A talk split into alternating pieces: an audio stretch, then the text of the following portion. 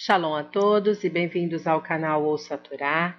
Vamos para a quinta aliá da Paraxá Vairi, que está no livro de Bereshit, capítulo 49, iniciando do versículo 19, vamos ler até o versículo 26.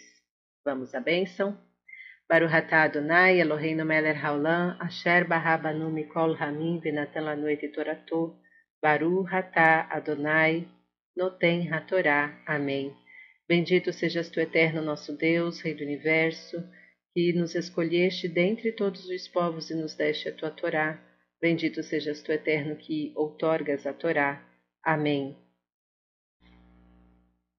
Gade, legiões sairão dele e elas voltarão pelos mesmos caminhos. De Asher o seu pão será gordo e ele produzirá delícias reais. Naphtali, gazela solta, ele dará belas palavras. Filho frutífero será José, filho frutífero junto à fonte. Moças andarão sobre as muralhas para vê-lo, e o amargarão e se inimizarão com ele, e o torturarão donos de flechas.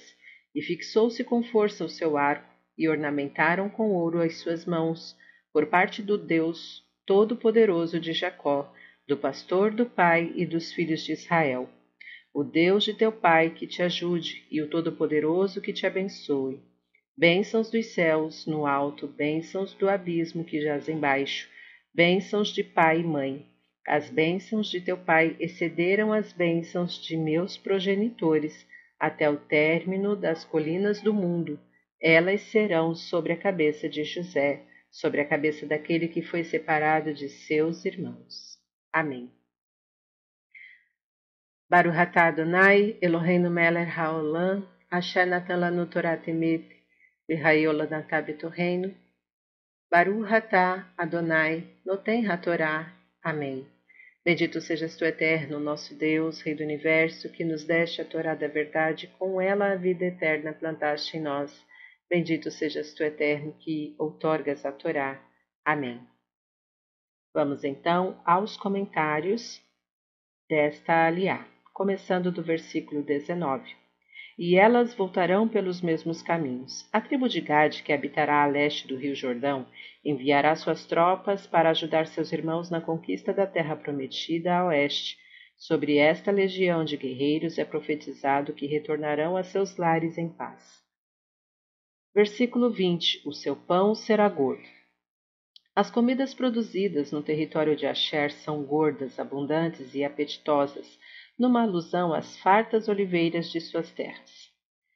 Versículo 21. Gazela solta.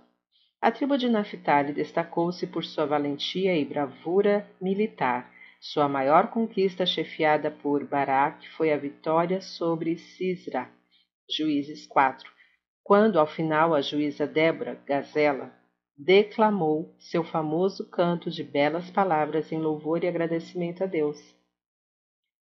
Versículo 22. Filho frutífero será José. A bênção de José é a mais longa, o que vem confirmar sua posição de destaque entre os irmãos e o carinho especial de Jacó por ele.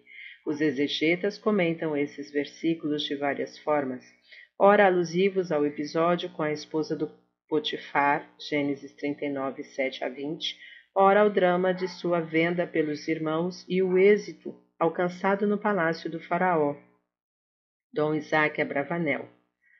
Porém, interpreta estes versículos de forma peculiar. Filho da bela Rahel é José, filho da que é bela ante todos os olhos que a veem, e que desfilou sua beleza perante todas as moças, por ter amado José por causa de sua bela mãe.